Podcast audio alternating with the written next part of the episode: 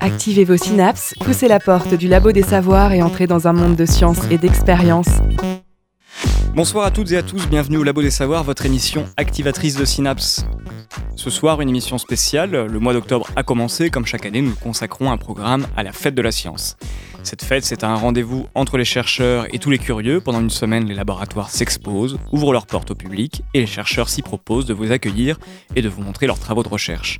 Thème de cette édition 2013 de la fête de la science, de l'infiniment grand à l'infiniment petit. L'infini, c'est un thème que le Labo des Savoirs explorera le mois prochain.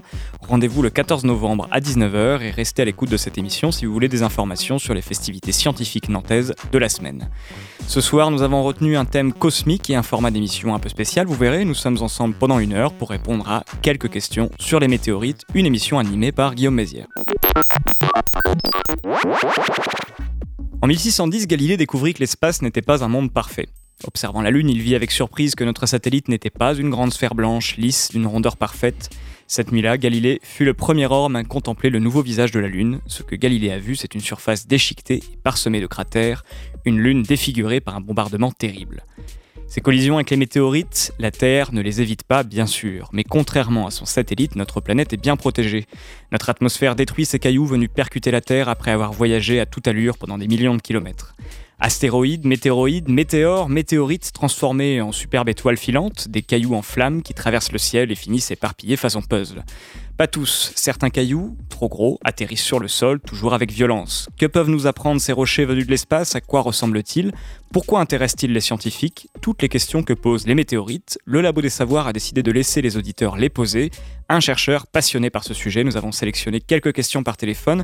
Une fois n'est pas coutume, le Labo des Savoirs allume son répondeur. Ce soir, ce sont les auditeurs qui posent leurs questions. Et en fin d'émission, nous recevrons Cécile Moidon. Cécile Moidon est médiatrice scientifique à Sequoia, le pôle des sciences et de l'environnement du quartier des Dervalières à Nantes. Elle nous parlera de son travail, elle nous parlera peut-être aussi de météorites. Et elle pourra peut-être nous éclairer sur quelques rumeurs, puisqu'on entend dire depuis quelques jours que des habitants du quartier auraient vu quelque chose traverser le ciel. Et pourquoi pas une météorite? Le Labo des Savoirs, voyage au centre de la science. Bonsoir Jean-Pierre Laurent. Bonsoir. Jean-Pierre Laurent, vous êtes directeur de recherche au laboratoire de planétologie et de géodynamique de Nantes et minéralogiste. Le chercheur passionné par les météorites, c'est vous. Merci d'avoir accepté de répondre aux questions des auditeurs du Labo des Savoirs. Avant d'écouter la première question, est-ce que vous pouvez nous expliquer ce qu'est le rôle d'un minéralogiste dans un laboratoire de planétologie? Alors, le rôle d'un minéralogiste, c'est comme son nom l'indique, étudier les minéraux. Les minéraux sont les briques euh, de base constituant les météorites ou les roches terrestres. Euh, ces assemblages qui vont donner toute la variété et la diversité qu'on connaît dans le monde des météorites comme dans le monde des roches terrestres. Alors, sur quoi travaillez-vous en ce moment? Je travaille euh, pour euh, une grande partie sur un échantillon martien qui nous est arrivé récemment et qui est spectaculaire. Je pense qu'on aura l'occasion d'en reparler. Mais je travaille aussi sur les roches qui nous viennent de plus de 100 km sous nos pieds. Jean-Pierre Laurent, je vous propose d'écouter une première question. Aujourd'hui, donc, nous allons vraiment parler de météorites. Et nous commençons avec cette question. Bonjour, je voudrais savoir d'où viennent les météorites. Alors Jean-Pierre Laurent, d'où viennent les météorites De l'espace, certes, mais viennent-elles d'une région particulière de l'espace, du système solaire en tout cas? Alors les météorites viennent de l'espace, mais effectivement elles viennent d'une région très particulière qui s'appelle la ceinture d'astéroïdes. Une région parsemée de cailloux, petits, gros, et qui est entre la planète Mars et la planète Jupiter.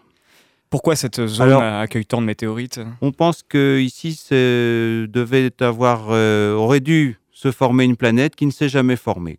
Alors pour des raisons de physique et de mécanique euh, spatiale que j'aurais du mal à vous expliquer, euh, les orbites de ces cailloux se croisent à ce niveau-là. Évidemment, là, c'est là où les météorites sont concentrées, mais il peut en venir d'ailleurs, en particulier de quelques planètes, de la Lune, et de Mars. Une météorite, qu'est-ce que c'est? On parle d'astéroïdes aussi parfois, ce n'est pas la même chose? Est-ce qu'on peut définir tous ces termes Il y a toute une euh, nomenclature. Une météorite, d'abord, il faut savoir que dans météorite, il y a météo. Météo, c'est l'atmosphère. Et les premiers observateurs qui ont vu ces météorites pensaient qu'elles s'élevaient dans l'air.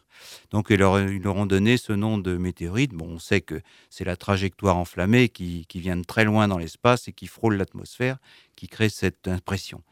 Donc, euh, une météorite, euh, c'est ce qui frappe le sol terrestre ou le sol planétaire. Des météorites ont été trouvées sur Mars récemment. Ce sont des fragments de, de météoroïdes, eux-mêmes petites divisions euh, d'astéroïdes et d'objets plus gros. Plus gros, des astéroïdes, il y en a des, gigantesques. Alors, ça va jusqu'à à peu près 1000 km. L'astéroïde Cérès, c'est le plus gros recensé dans la ceinture d'astéroïdes. Donc 1000 km, c'est déjà une bonne dimension, presque la Lune. Tout à l'heure, quand je vous posais la question de votre travail de recherche actuel, vous m'avez parlé d'un échantillon martien dont, dont, on parlera effectivement plus tard.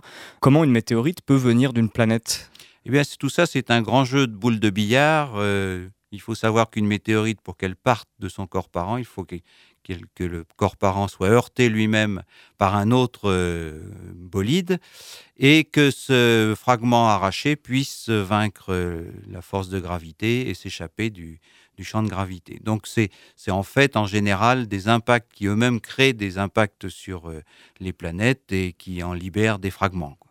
Ensuite, c'est une question de mécanique. et L'impact est tellement violent voilà. que des fragments de la planète... Il faut que la vitesse de libération soit supérieure à la vitesse euh, maximale de la gravité. Quand il y a peut-être des fragments de la Terre qui, et alors, voilà, en ce moment, croisent dans le système solaire. Et, une idée de retourner sur la Lune, ça serait justement de trouver des météorites terrestres parce que peut-être qu'on aurait des roches provenant des tout débuts de la Terre. Une dernière question peut-être sur cette ceinture d'astéroïdes, donc cette, euh, cette, colonie de, de Oui, ils sont, plusieurs milliers là-bas qui, qui, tournent, euh, qui gravitent.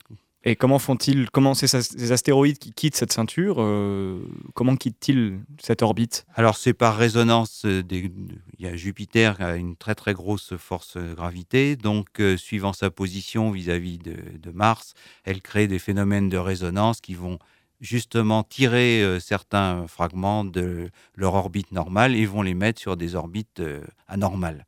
Et ensuite, euh, ben, par le jeu céleste, ils peuvent se faire qu'ils vont croiser la Terre ou ils vont croiser d'autres planètes.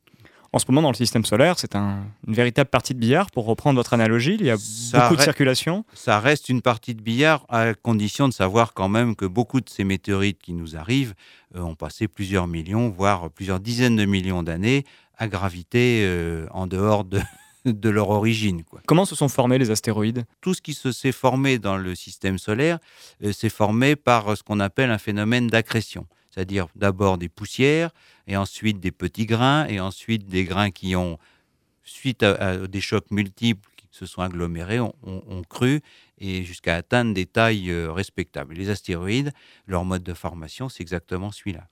Alors après, pourquoi est-ce qu'ils n'ont pas évolué pour faire des planètes? Ça, c'est un problème euh, de statistiques de choc et, d'histoire du système solaire. Jean-Pierre Laurent, je vous propose maintenant une deuxième question. Que peut-on trouver dans une météorite? Alors c'est une question qui s'adresse directement aux minéralogistes que vous êtes. Qu'est-ce qu'on trouve dans une météorite? Alors les météorites, c'est la banque, euh, je dirais, d'archives du système solaire. On y trouve euh, toutes les étapes de formation des planètes. On y trouve des objets qui ont pratiquement pas évolué depuis la naissance du système solaire. Et on y trouve aussi des fragments de planètes, comme je le disais tout à l'heure, ou même de, satellites, comme euh, des fragments de Lune. Alors on va trouver à peu près tous les minéraux qu'on connaît sur Terre, Hein, alors, je vais en citer quelques-uns, mais très brièvement. On connaît le fer, on connaît euh, l'olivine, qui est un silicate de magnésium. On connaît euh, les pyroxènes, qui sont aussi des silicates de fer et magnésium. un silicate, vous pouvez peut-être expliquer Alors, un silicate, c'est un, minéral constitué de silicium et d'oxygène en grande partie, et d'autres atomes euh, qui assurent la liaison et la cohésion de cet édifice. Donc on va trouver des choses qu'on connaît sur Terre, on va trouver aussi des choses qu'on ne connaît pas sur Terre, des minéraux qui ne peuvent pas se former parce que les conditions terrestres ne s'y prêtent pas à cause de notre atmosphère et de l'eau. Et on va trouver euh, comme ça euh, toute une déclinaison euh, de minéraux aussi riches de leur information que de leur composition. Alors les informations d'abord, qu'est-ce qu'on peut attendre d'une analyse Alors, météorite? L'analyse d'une météorite va d'abord tendre à nous démontrer son origine. Vient-elle de la Lune? Vient-elle de, vient de, Mars? Vient-elle d'astéroïdes? Pour la plupart d'entre elles, c'est le cas. Et on arrive à identifier euh, les planétoïdes dans son tissu. Alors ça, c'est Ces la grande question. Par exemple, pour les météorites lunaires, il n'y a pas eu trop de problèmes parce qu'on avait des échantillons ramenés par les astronautes dans les années 60-70. Les météorites martiennes, on a quand même attendu une bonne 30, enfin un siècle et demi avant de savoir qu'elles venaient de Mars. Pour beaucoup d'astéroïdes, euh, il y a des présomptions, mais euh, il n'y a pas de certitude. une fois identifiée la, la provenance de ces météorites, euh, qu'est-ce que ces informations peuvent nous apprendre d'autre? Alors, elles vont nous raconter toute l'histoire du système solaire. On va avoir euh, des échantillons qui datent du premier million d'années d'histoire du système solaire. En particulier, euh, on va avoir des échantillons comme les fers ou les, ce qu'on appelle les palasites, qui sont des alliages entre justement l'olivine et le fer, qui sont d'ailleurs d'une d'une esthétique remarquable. Euh, on sait maintenant qu'elles datent de quelques centaines de milliers d'années après le, le démarrage du Soleil, il y a plus de 4 milliards et demi d'années. Donc, euh, elles vont nous amener ces informations-là, elles vont nous donner tout un tas de renseignements sur les chaleurs internes des corps dont, on pense euh, qu'elles proviennent, et elles vont nous raconter l'histoire de la formation des planètes.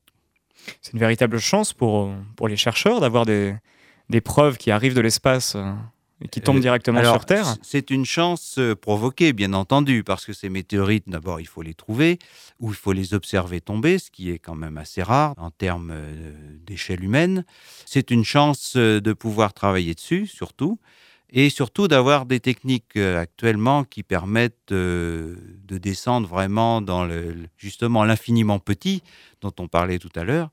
Euh, on va maintenant pouvoir analyser des éléments qui sont à des concentrations de 1 pour 10 milliards. Donc vraiment des aiguilles dans des grosses bottes de foin. mais tout ça, le progrès technique et technologique fait qu'on va maintenant beaucoup plus loin dans l'interprétation et évidemment, euh, les résultats sont beaucoup plus fins. Est-ce que vous pouvez nous donner des exemples de résultats plutôt plus contemporains obtenus grâce à ces techniques? Ben, euh, simplement l'origine martienne des météorites de, Mars. En fait, euh, ces météorites, jusqu'aux années 80, on pensait qu'elles venaient d'un gros corps planétaire, mais on ne savait pas quand même lequel. On avait des doutes quand même sur Mars. Euh, mais c'est quand les sondes, les premières sondes ont mesuré la composition des isotopiques, c'est-à-dire des différents atomes constituant les gaz dans les bulles piégées dans ces météorites, qu'on a pu comparer avec euh, justement les mesures faites par les sondes martiennes, et on s'est aperçu que c'était les mêmes compositions. La preuve était faite. Jean-Pierre Laurent, les météorites intéressent et les astéroïdes intéressent les chercheurs, ils intéressent aussi les industriels et, et tous ceux qui y voient des potentielles euh, mines de minéraux, de minerais. Euh, Est-ce qu'on peut trouver vraiment ces, ces- ces minerais, ces, ces minéraux qui, qui pourraient manquer un jour sur Terre? Est-ce qu'on peut les trouver dans les astéroïdes? Alors, c'est une grande question débattue à l'heure actuelle. Euh, pourquoi d'ailleurs essayer d'aller capturer un astéroïde? Il y a deux, deux ressources qui pourraient être trouvées, qui ne sont très connues sur Terre, entre parenthèses, c'est l'eau et les métaux précieux. Les métaux précieux comme le platine, le palladium, l'or, qui sont des métaux stratégiques dans nos technologies modernes et qui effectivement sont en très très nette diminution du- en ce qui concerne leur abondance. On parle de l'échelle d'un siècle. Pour certains métaux, c'est aujourd'hui même. Mm.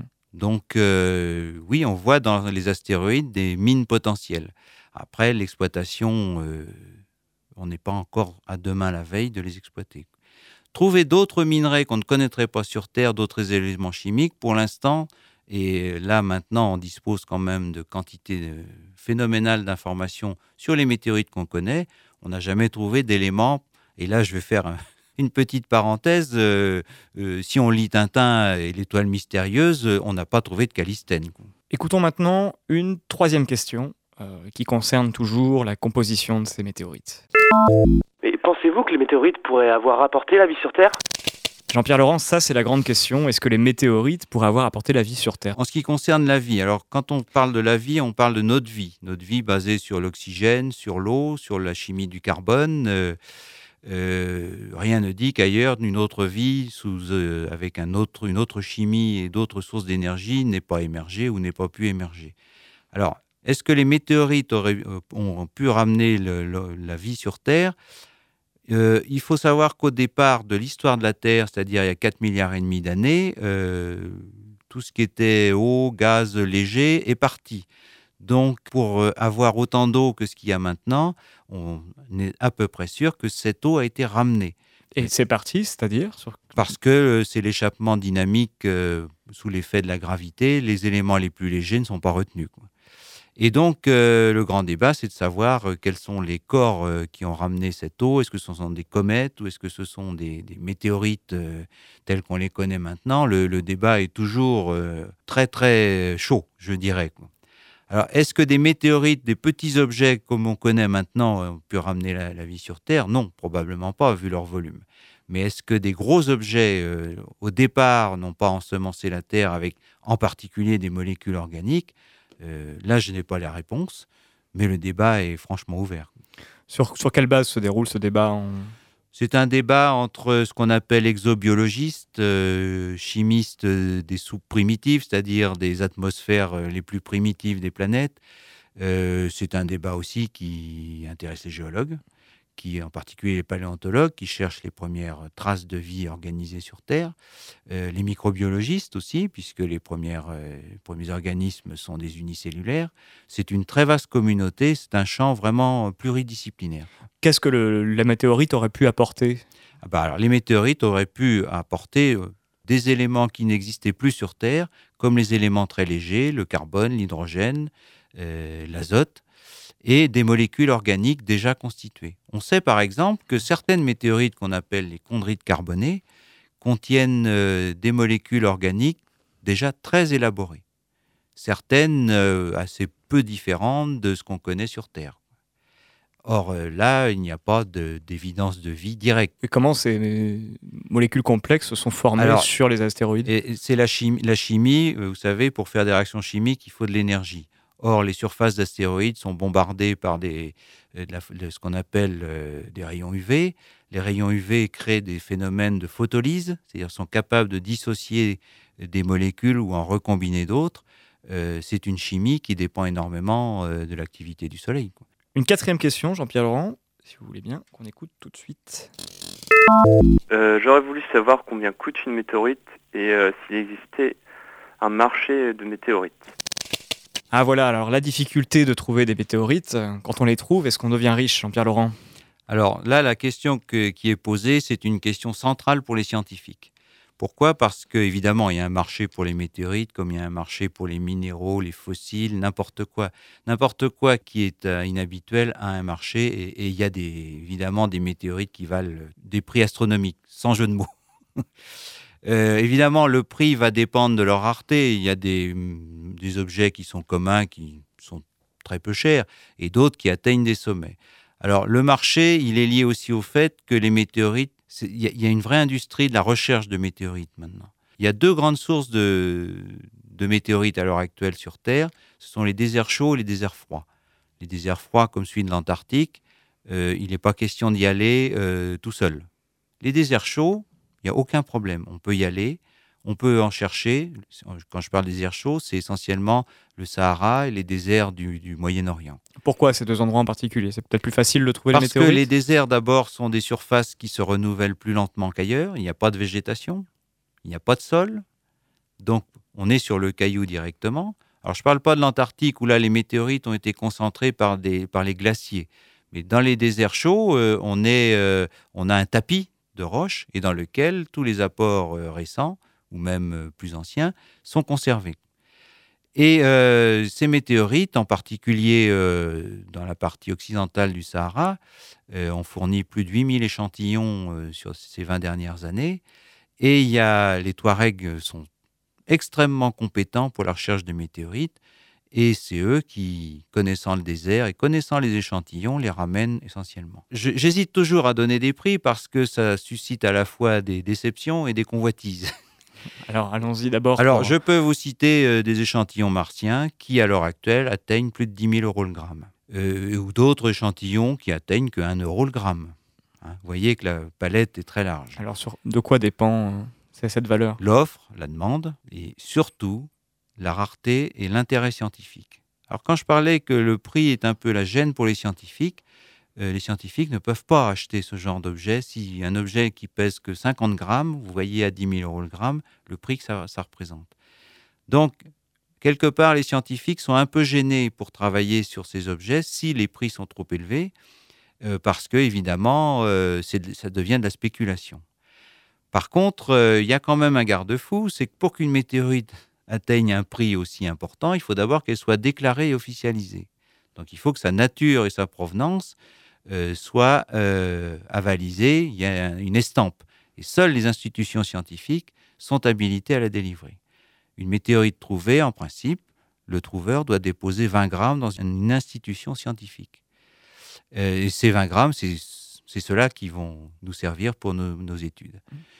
Mais derrière, euh, des masses considérables d'objets sont stockés en termes et sont stockés en termes de spéculation, c'est tout. Dans ces conditions, évidemment, elles sont soustraites à la science. D'autres questions à venir dans ce labo des savoirs consacré aux météorites. Restez avec nous pour un morceau de Quantique, Don't Joke with a Hungry Man. C'est un featuring de Spunky Wilson.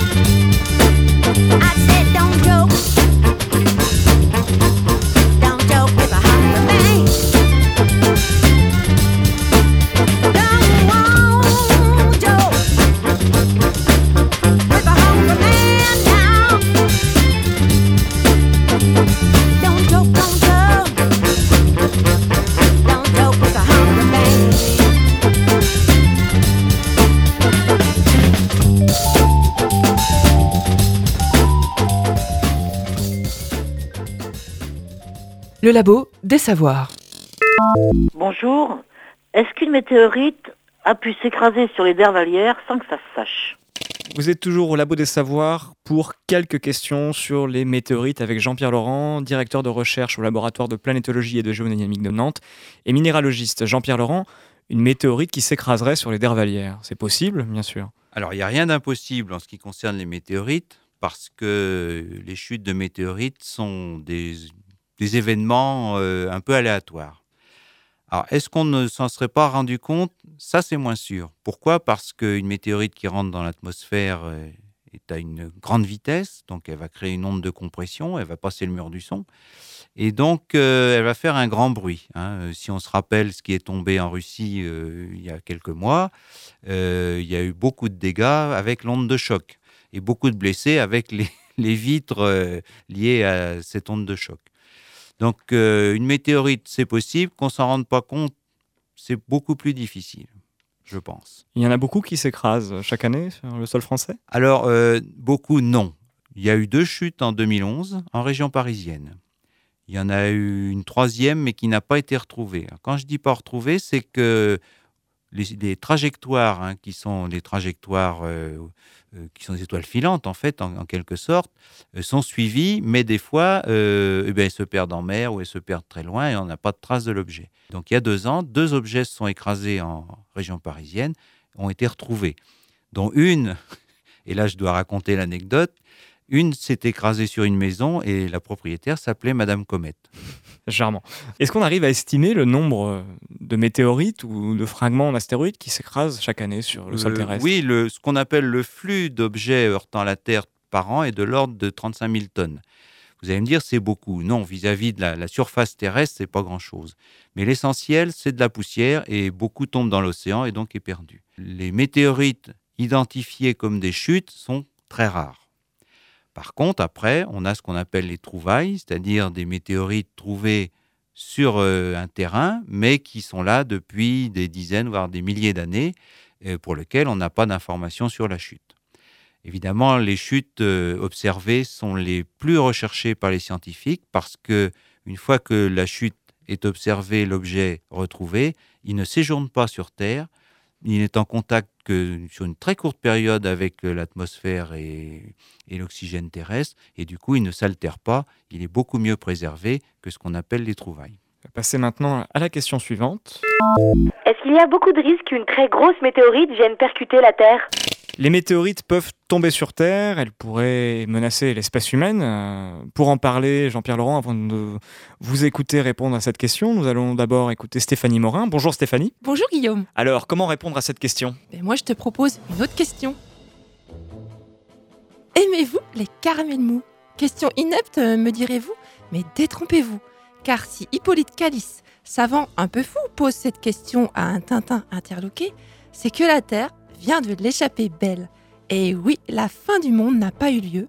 Dans l'album L'étoile mystérieuse d'Hergé, la Terre vient tout bonnement de survivre à sa collision avec une énorme boule de feu venue de l'espace. Et le vieux directeur d'observatoire, très soulagé que le cataclysme redouté n'ait pas eu lieu, veut fêter dignement la découverte de cette météorite en offrant des caramels mous. Aimez-vous les caramels mous? Il faut fêter dignement ma découverte. Allez me chercher 10 francs de caramels mous Science-fiction, euh, bande dessinée pour les enfants, eh bien que nenni, la Terre est bel et bien constamment bombardée par des météorites. Et la chute d'une météorite au-dessus de Tcheliabinsk, dans l'Oural, le 17 février 2013, nous rappelle à l'ordre. Cette météorite de 17 mètres de diamètre est d'après les experts la plus grosse du siècle. Et l'énergie libérée par son explosion lors de sa pénétration dans l'atmosphère est estimée à 30 fois la bombe Hiroshima. Selon les chercheurs, un tel événement intervient en moyenne une fois par siècle. Évidemment, émotion immense, un millier de blessés, mais aucune mort d'homme, des dégâts matériels importants cependant. Rien à voir avec les astéroïdes tueurs.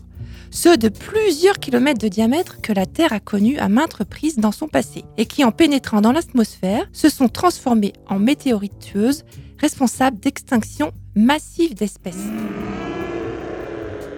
Alors, à quand la prochaine collision qui provoquera un cataclysme planétaire?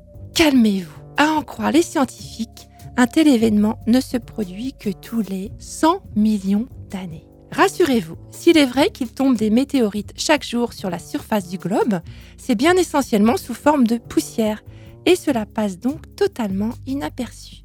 Mais comment vous rassurer davantage Il faudrait d'abord commencer par vous parler des astéroïdes et de ceux qui sortent de leur orbite initiale à l'occasion de perturbations gravitationnelles et qui peuvent en venir à croiser celle de la Terre, les géocroiseurs. Parmi ces astéroïdes voyageurs, seule une infime partie est considérée comme astéroïde potentiellement dangereux. Ce sont ceux qui font plus de 140 mètres de diamètre et qui s'approchent à moins de 7 ou 8 millions de kilomètres de la Terre. 4700 ont été recensés, soit environ 20 à 30% seulement. Mais au fait, pourquoi 140 mètres? Eh bien, c'est parce que les chercheurs estiment que c'est la taille critique pour induire une catastrophe au minimum régional. Pour vous donner une idée de l'impact des météorites, en 1908, un objet de 50 mètres de diamètre a pulvérisé 2000 km de forêt, couchant près de 60 millions d'arbres dans la région de la Tunguska, au centre de la Sibérie. Le mystère a longtemps plané sur l'origine de cette explosion, mais il semble que les chercheurs se soient récemment prononcés. En juin 2013, il s'agirait bien d'une météorite de mémoire d'homme la plus grosse au monde. Un tel phénomène peut arriver tous les 100 à 1000 ans.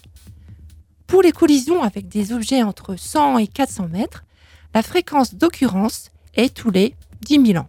Le choc avec un objet de 300 mètres développerait une énergie équivalente à 58 000 bombes atomiques et provoquerait la dévastation d'un petit pays comme la France.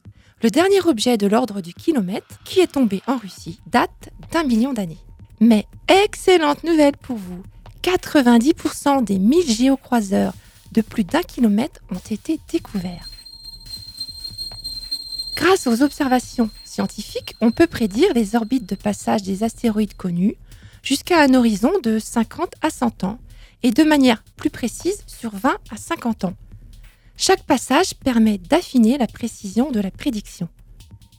C'est ce qui s'est passé pour Apophis, l'un des derniers à nous avoir donné quelques sueurs froides, un astéroïde d'environ 300 mètres dont la probabilité de collision en 2029 avait été évaluée à 1 sur 37. Heureusement, les observations récentes ont permis d'écarter tout danger de collision avec la Terre en 2029 ou en 2036. Ouf, on a eu chaud. Apophis passera donc tout tranquillement tout près de la Terre en 2029 à moins de 32 000 km, en créant l'événement puisqu'on pourra le voir à l'œil nu.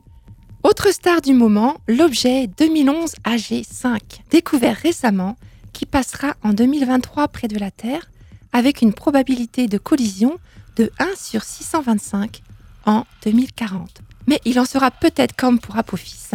Les observations ultérieures pourraient diminuer la probabilité de collision. Mais en attendant, la NASA prend la menace très au sérieux. Et si les observations en 2013-2014 confirmaient ce risque, il n'est pas exclu qu'on organise une mission pour aller voir cet astéroïde et peut-être essayer au moins de le dévier. Nous entrerions alors dans un scénario hollywoodien à la Armageddon. Imaginez Bruce Willis à son retour de mission qui vous demanderait Aimez-vous les caramels mous? Et là, vous ne trouveriez pas cette question idiote du tout. nous rentrons à la maison. Vous sauriez alors que tout danger de collision avec l'objet 2011 AG5 aurait été écarté. La réalité aurait rejoint la fiction.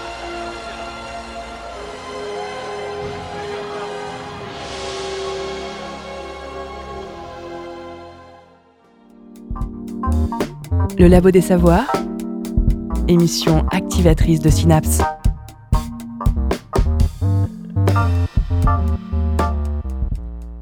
Alors Jean-Pierre Laurent, ces géocroiseurs, euh, des vraies menaces? Euh, bon, d'un point de vue historique, quand même, c'est toujours intéressant de regarder ce qu'on connaît sur Terre comme euh, gros impact.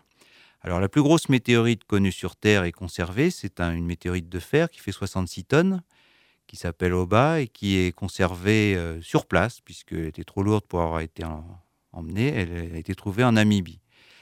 Si on regarde les, cratères, les plus gros cratères, donc, c'est le fameux cratère de Chicxulub, daté de la limite entre le Crétacé et le Tertiaire. Euh, 200 km de diamètre, ça implique un impact euh, avec un corps d'environ 20 km. Où se trouve ce cratère? Euh, c'est dans le golfe du Mexique, le Yucatan. Alors, si on remonte plus loin dans le temps, on connaît d'autres cratères de, de taille similaire, le Manicouagan euh, dans le Grand Nord canadien. On en connaît un aussi, euh, alors, qui est beaucoup plus célèbre pour la, la- la richesse qu'il a produit. Euh, en Ontario, au Canada, on connaît un cratère euh, de 70 km de diamètre euh, qui s'appelle Sudbury et qui contient le plus gros gisement de nickel et de palladium au monde. C'est un météore de 7-10 km qui a frappé la Terre il y a environ euh, 1 milliard 700 millions d'années et qui, a fondu toute la croûte jusqu'à aller jusqu'au manteau terrestre et qui en a extrait justement le nickel et le palladium. Euh, comme quoi les impacts peuvent aussi être bénéfiques puisque l'humanité a tiré de ce gisement certainement plus du quart euh, de ces métaux stratégiques nickel et palladium. Il faut simplement éviter que les impacts arrivent au même moment Voilà. que, l'exploitation humaine. Et puis il y a 1,7 milliard d'années, il n'y avait pas de vie euh, supérieure, tout du moins sur Terre. Parce que le gros danger, effectivement, des impacts, euh, c'est pour les formes évoluées de vie, c'est-à-dire les vertébrés. On a bien vu qu'à la limite Crétacé-Tertiaire, les tout petits mammifères, euh, les insectes et autres euh, avaient survécu. Ceux qui avaient disparu, c'était les grands organismes, en particulier les dinosaures. Jean-Pierre Laurent, il y a 3,5 milliards d'années, euh, la Terre a subi un bombardement massif, extrême de, météorites. Euh, à quoi correspond cette période des débuts de l'histoire de la Terre? Le premier milliard d'années de l'évolution des planètes, que ce soit la Terre, Mars euh, ou la Lune même, euh, on sait que le nombre d'impacts était multiplié par euh, 1000 ou même un million. Pourquoi? Parce qu'au départ euh, de la formation des planètes, comme je vous ai expliqué tout à l'heure, c'est un phénomène d'accrétion. Il y a beaucoup, beaucoup de petits corps euh, qui sont encore euh, libres et bah, tout ce monde-là rentre en collision, ça fait des collisions en chaîne. Il y a, un ce qu'on appelle un bombardement massif qui va se terminer à peu près vers euh, 3,8 milliards d'années. Et on en a une trace en particulier à côté de la Terre, c'est sur la Lune. Qu'on appelle les mers lunaires, ces impacts euh, géants, euh, tellement grands que les premiers observateurs les avaient pris pour des mers. Euh, ce sont des impacts qui sont très bien datés, entre 3,8 et 4 milliards d'années, et qui correspondent à des gros, gros impacteurs euh, et des gros chocs. quoi. Donc une Mais- période de bombardement intensif Voilà, c'est ce qu'on a- s'arrête. Pour quelle raison? Ah, pourquoi elle s'arrête? Parce que faute de combattants, déjà, il y a beaucoup moins de... L'accrétion est, complète, les planètes sont formées, euh, donc le matériel disponible euh, en grande quantité, surtout de gros impacts, de gros impacteurs, est beaucoup moins important. Et du coup, la statistique veut qu'il y ait beaucoup moins de chocs. Et ce qui est intéressant quand même, c'est de noter sur Terre que les premières formes de vie euh, unicellulaires, euh, les premières bactéries ou algues apparaissent à cette époque. Donc il a fallu que effectivement la Terre arrête d'être bombardée de cette façon pour qu'on commence à avoir un minimum de stabilité et de développement de la vie. Et Jean-Pierre Laurent, pour un minéralogiste comme vous, ces grands bombardements, c'est aussi une époque d'échange de, de minéraux, de, de matières Alors, entre. euh, c'est c'est un- une époque d'échange, effectivement, d'échange, mais à une échelle planétaire. Euh, justement, on parlait euh, des éléments, euh, des gaz, des éléments très volatiles. Il y a d'autres éléments qui auraient été ramenés par ce grand bombardement. Justement, les métaux précieux. Parce que les métaux précieux, au moment de la formation de la Terre, il faut savoir que la Terre s'est formée par accrétion, mais ensuite il y a eu ce qu'on appelle la différenciation. C'est-à-dire que un noyau s'est formé, un noyau de métal s'est formé, comme dans un haut fourneau, on sépare le métal du stérile, et ce métal a entraîné euh, dans sa formation et euh, sa chute vers le centre de la Terre, a entraîné tous les métaux, en particulier les métaux précieux. On se rend compte, quand on fait euh, une simple règle de 3, qu'il y en a beaucoup trop à l'heure actuelle dans les roches du manteau que ce qu'il devrait y avoir après la formation du noyau. D'où l'hypothèse, qui est maintenant largement admise, même si vous savez, en sciences, surtout en sciences lointaines et si anciennes, rien n'est certain. Euh, l'hypothèse, c'est que eh ces métaux précieux ont été ramenés par le bombardement tardif.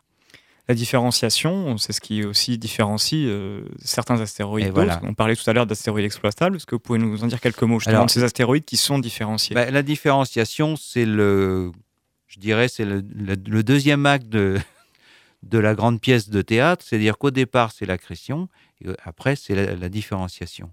Ne se sont différenciés que les gros corps, ceux qui avaient assez d'énergie et de chaleur interne pour faire fondre une grande partie de leur matière.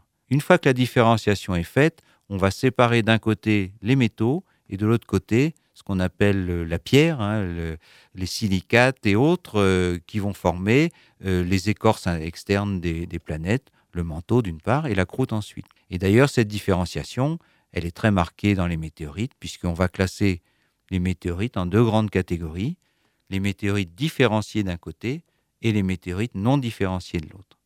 Celles qui ont gardé pratiquement la composition de ce qui a fait le système solaire. Jean-Pierre Laurent, vous restez avec nous pour nous parler d'un morceau martien exceptionnel sur lequel vous travaillez aujourd'hui, oui, sur Mars.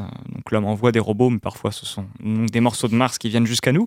Vous allez pouvoir nous dire ce que cet échantillon vous a appris. On en parle tout de suite après un morceau de Stoneface, Rotor.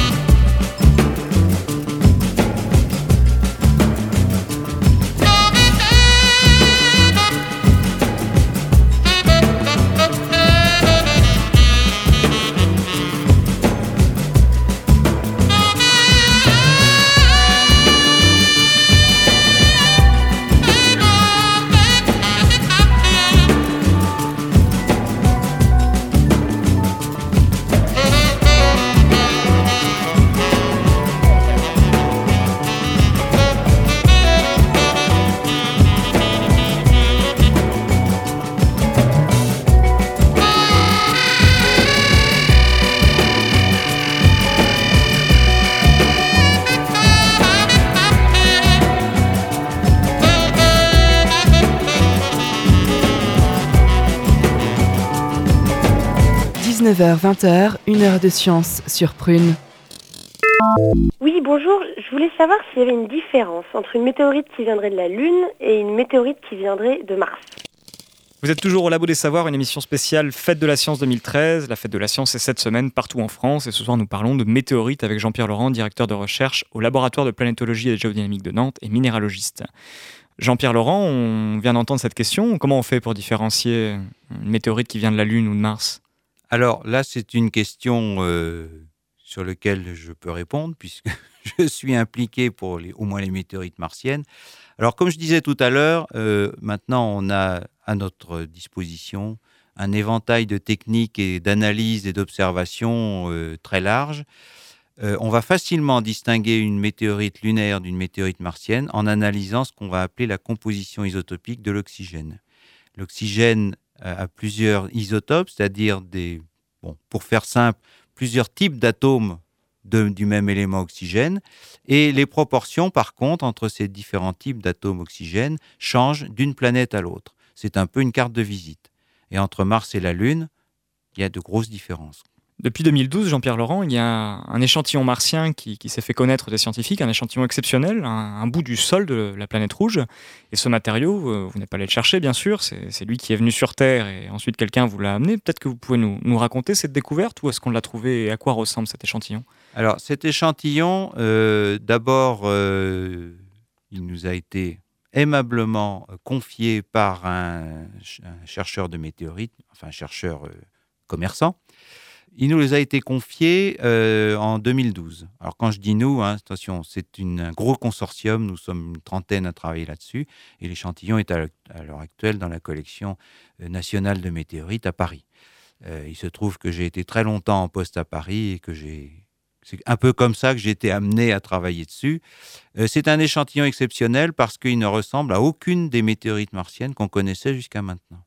Pour faire simple, les météorites planétaires, les météorites d'astéroïdes sont souvent réduites en bouillie, c'est-à-dire que ce sont des roches qui ont été euh, choquées, qui ont été soumises à des pressions de choc énormes et qui ont été très fragmentées. Elles ont ce qu'on appelle euh, une structure en brèche.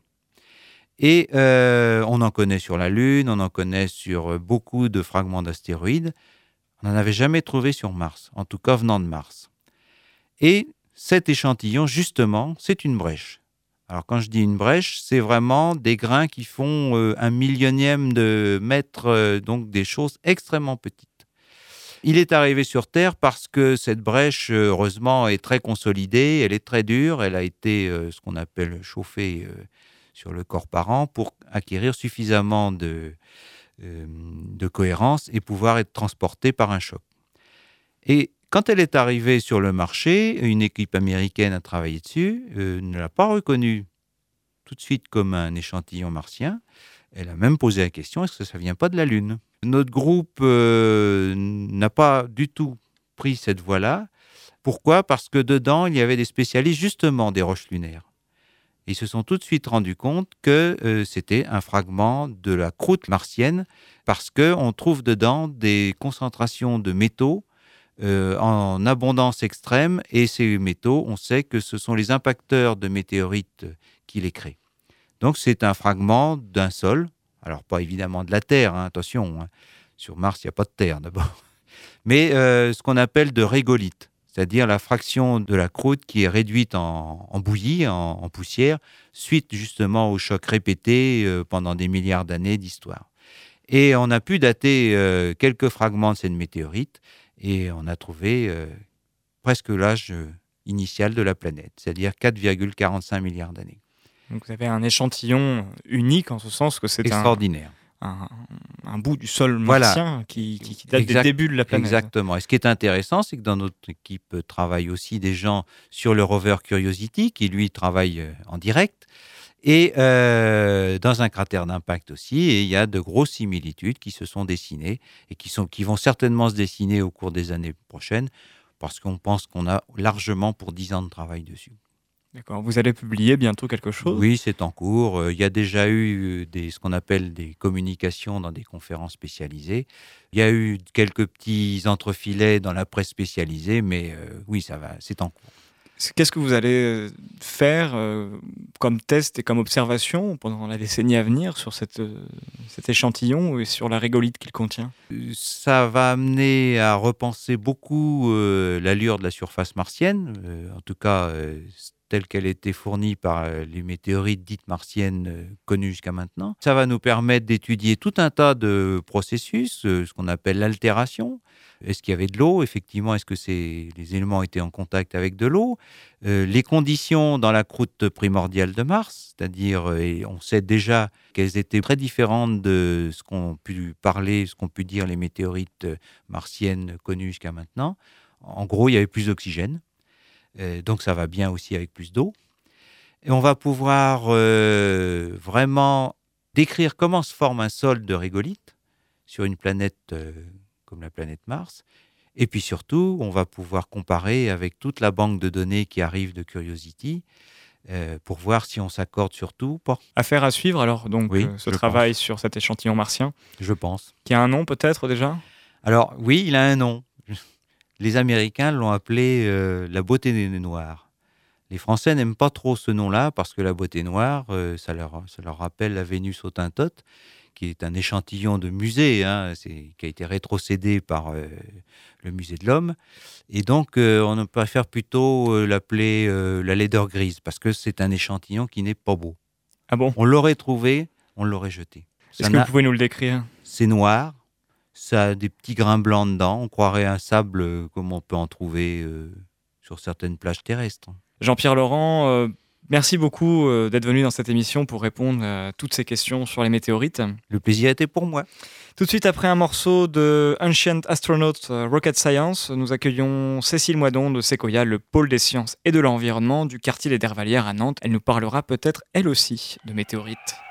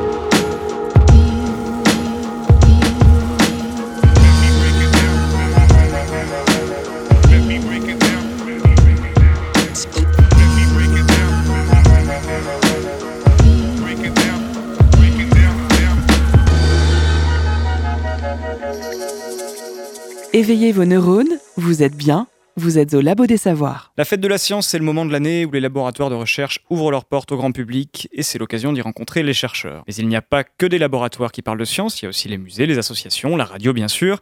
Et dans le monde de la culture scientifique, il existe d'autres professions comme celle de médiatrice scientifique. Bonjour Cécile Moidon. Bonjour Guillaume. Merci d'être avec nous. Vous êtes médiatrice scientifique à Sequoia. Sequoia, c'est le pôle science euh, de Nantes, au quartier des Dervalières. Qu'est-ce que c'est que le travail d'une médiatrice scientifique? C'est un travail qui s'échelonne sur l'année. Ça permet en fait euh, aux enfants et un public même de plus grand de découvrir euh, le monde des sciences et le monde des chercheurs, mais aussi euh, des choses beaucoup plus simples, puisque des sciences, il y en a tous les jours, on en fait tout le temps, même sans le savoir. Donc ça, mon, mon travail, c'est de diffuser la culture scientifique auprès d'un public plus large. Et vous travaillez à Sequoia, donc au Dervalière. Est-ce que vous pouvez nous présenter ce lieu un peu? Alors le pôle science, en fait, on est quatre. Il y a moi qui suis en charge des appels à projets de culture scientifique. Il y a ma collègue qui est plutôt sur l'aspect environnement et développement durable. Et puis il y a le responsable et une assistante. Et en fait, euh, on travaille donc sur le quartier des Dervalières, mais aussi plus largement, puisque notre action est euh, à destination des écoles nantaises. Sequoia est situé dans une école d'ailleurs. Tout à fait. En fait, on dépend de la direction de l'éducation de la ville de Nantes et d'un service particulier qui s'appelle le service de la réussite éducative. Donc en gros, c'est utiliser les sciences comme un levier de réussite euh, éducative pour les enfants. Et on est particulièrement attaché à intégrer les familles, c'est-à-dire qu'on propose des animations aussi pour le grand public, mais toujours parents-enfants. Alors quel genre d'animation par exemple? Ah bah alors la dernière en date, c'était découvrir ce qu'il y avait dans une goutte d'eau. C'est ça, ça se passe en fait lors des mercredis, c'est le dernier mercredi de chaque mois et ça s'appelle les animations C'est quoi ça? Voilà. Et la prochaine aura lieu euh, donc le 23 octobre et ce sera sur euh, les sociétés d'insectes. Donc on verra des choses sur les fourmis, les abeilles. Il y aura même un goûter d'insectes de proposer. Et donc dans ce cas-là, le public, les, les familles, euh, les parents, enfants, comment comment travaille-t-il avec vous sur ces, ces questions-là? En fait, c'est assez simple. On diffuse notre programme, c'est sur inscription, c'est toujours gratuit. Et par contre, il faut que les parents et les enfants assistent et participent aux ateliers, toujours ensemble. On ne prend jamais les enfants tout seuls.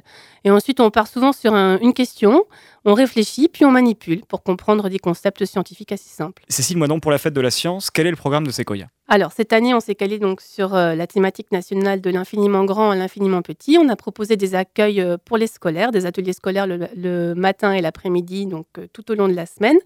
Le jeudi soir, on va avoir une conférence donc euh, sur la thématique entre art et science et on aura enfin un spectacle euh, le vendredi soir qui va se tenir à la maison de quartier des Dervalières qui s'appelle Chute libre.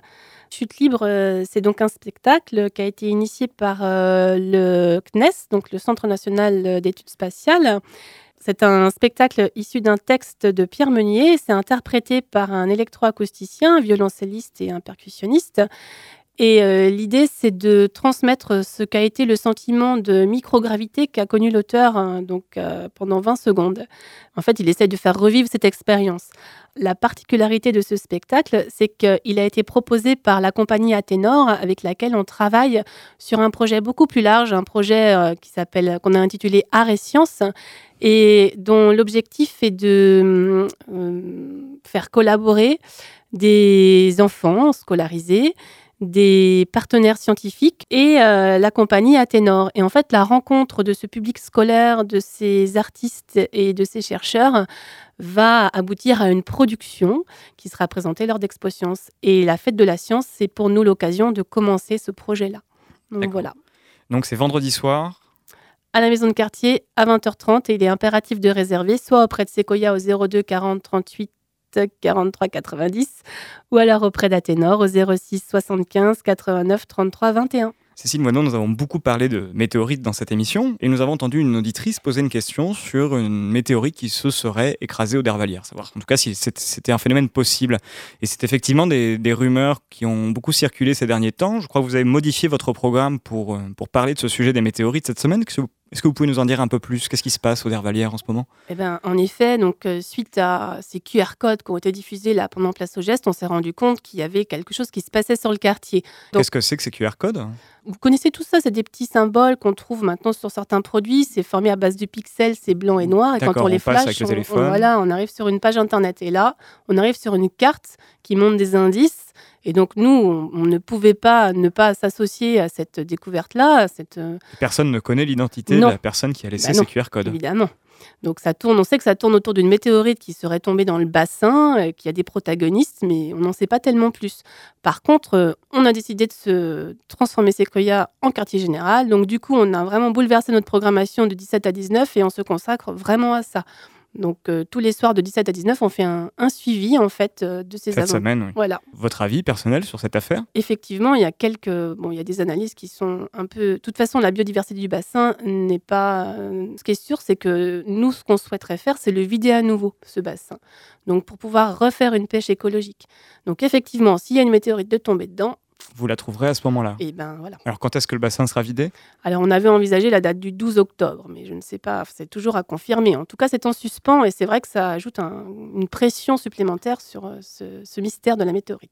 Cécile Moidon, merci beaucoup d'être venue dans cette émission du Labo des Savoirs. Je vous en prie. On va se diriger maintenant vers la dernière partie euh, de ce programme avec l'agenda nantais de la fête de la science. Le rendez-vous des curieux. Et une fois n'est pas coutume dans le Labo des Savoirs, nous vous proposons un agenda. C'est donc la fête de la science, vous l'aurez compris. Et la fête de la science a commencé ce soir, euh, aujourd'hui, mercredi. Et pour en parler, nous accueillons Gladys Normand. Bonjour Gladys. Bonjour. Gladys, quel programme à Nantes pour cette fête de la science 2013 Alors, pour cette édition 2013, euh, l'incontournable Village des Sciences, qui euh, sera ouvert à partir de vendredi jusqu'à dimanche. Euh, on y retrouve des habitués, la Société astronomique de Nantes, mais aussi des nouveautés. Euh, on aura un coin lecture avec l'association euh, Pâques la Lune. Alors, le Village Euh, des Sciences, c'est à Bouffay cette année Oui, exactement. C'est place du Bouffet cette année. avec euh, de nombreux stands qui représentent euh, des laboratoires de recherche, des associations. Exactement. Ouvert au public, aux scolaires le vendredi et à tout le public le samedi et le dimanche. Donc, euh, comme euh, nouveauté, euh, le, le coin de lecture, en fait, animé par l'association Pâques la Lune, où vous pourrez découvrir une sélection d'ouvrages. Comme autre originalité, les stands du Village des Sciences seront entourés d'une exposition qui s'appelle La Petite Amazonie révélée. Et, et on accueillera aussi les archéologues qui ont travaillé sur la place du Bouffet et qui viendront nous, nous parler de, de leurs recherches et de leurs découvertes. qui ont travaillé très longtemps pendant les travaux Place du Bouffet. Exactement. En 2011, donc quand il y avait des travaux, des fouilles, ils étaient là, ils ont fait des, des découvertes et euh, ils viennent nous présenter comment ils ont travaillé et ce qu'ils ont, euh, ce qu'ils ont trouvé. Et cette expo sur la petite Amazonie, alors, en quoi ça consiste? Eh bien, en fait, c'est euh, des photographes qui ont travaillé sur le thème du biotope et donc qui ont travaillé là plus particulièrement sur la petite Amazonie. Donc des photographes du collectif Bella Viesin et Xavier Noël qui sont allés, euh, dont le SEV a ouvert les, les portes en fait de la petite Amazonie, qui est un lieu finalement très peu accessible au public. Et donc ils sont allés euh, faire des clichés qui illustreront finalement euh, tout le tour du village. Alors, le Village des Sciences, à partir de vendredi, Oui. le matin, Le matin. et tout le week-end, pour retrouver euh, les grands acteurs de la culture scientifique nantaise. Euh, mais Nantes, ce n'est pas que le centre-ville, il y a aussi des choses dans les quartiers cette année? Oui, hein, il y a trois quartiers qui regroupent en fait euh, plusieurs acteurs de la culture scientifique et de la recherche. Donc euh, le quartier euh, d'Hervalière-Zola, le quartier euh, Nantes-Nord, qui présentera des, des actions plutôt auprès de l'eau, sur l'eau, donc qui accueillera l'Ifremer par exemple, l'INRA, mais aussi des associations. hein. Et comme troisième quartier, Bautière, qui est plutôt axé sur l'optique, euh, des jeux autour de, de l'œil et euh, de l'appareil photo. Et un troisième endroit à Nantes où se fête la science euh, ce week-end, c'est le Square des Sciences. Alors, ce Square des Sciences au Muséum d'Histoire Naturelle de Nantes, qu'est-ce qu'on peut y trouver cette année? Des laboratoires, des associations qui, qui viennent proposer des choses au- sur l'observation, en fait, sur la thématique observer au-delà des apparences. Donc, observer l'infiniment petit, euh, l'invisible, observer l'espace depuis la Terre, observer le ciel, euh, observer des micro-organismes, observer en fait de, de toutes les façons possibles. Un dernier rendez-vous peut-être euh, ailleurs qu'à Nantes, la fête de la science euh, se fête aussi partout en région et parlons peut-être de Saint-Nazaire. Alors à Saint-Nazaire, il y a un village des sciences aussi, euh, où de nombreuses associations seront mobilisées. Et euh, je voudrais juste mettre l'accent sur un projet euh, qui s'appelle euh, l'affaire Tournesol et le son qui tue. Ça sera le vendredi soir. Ça sera une conférence débat autour de l'affaire Tournesol et d'une machine à ultrasons qui, qui sera présentée donc par l'association 7 Soleil et, et Vincent Tournin, chercheur du CNRS. Voilà. un chercheur acousticien du, du laboratoire d'acoustique du Mans, que nous avions reçu pour l'émission Recherche sonore. Merci Gladys Normand, ce programme on peut le retrouver sur le site du CNAM, Oui, tout à fait. Le programme complet sur le site euh, du CNAM. pour Nantes et pour toute la région. Merci d'être venu nous présenter ces festivités scientifiques. Merci. Et voilà, le Labo des Savoirs, c'est terminé pour aujourd'hui. C'était quelques questions sur les météorites, une émission spéciale à l'occasion de la Fête de la Science 2013. Retrouvez cette émission sur le site de la Radio Prune. À tous, une très bonne soirée et retrouvez-nous la semaine prochaine, même heure, même fréquence. Retrouvez l'équipe du Labo des Savoirs les mardis et mercredis de 19h à 20h sur le 92 FM et le www.prune.net.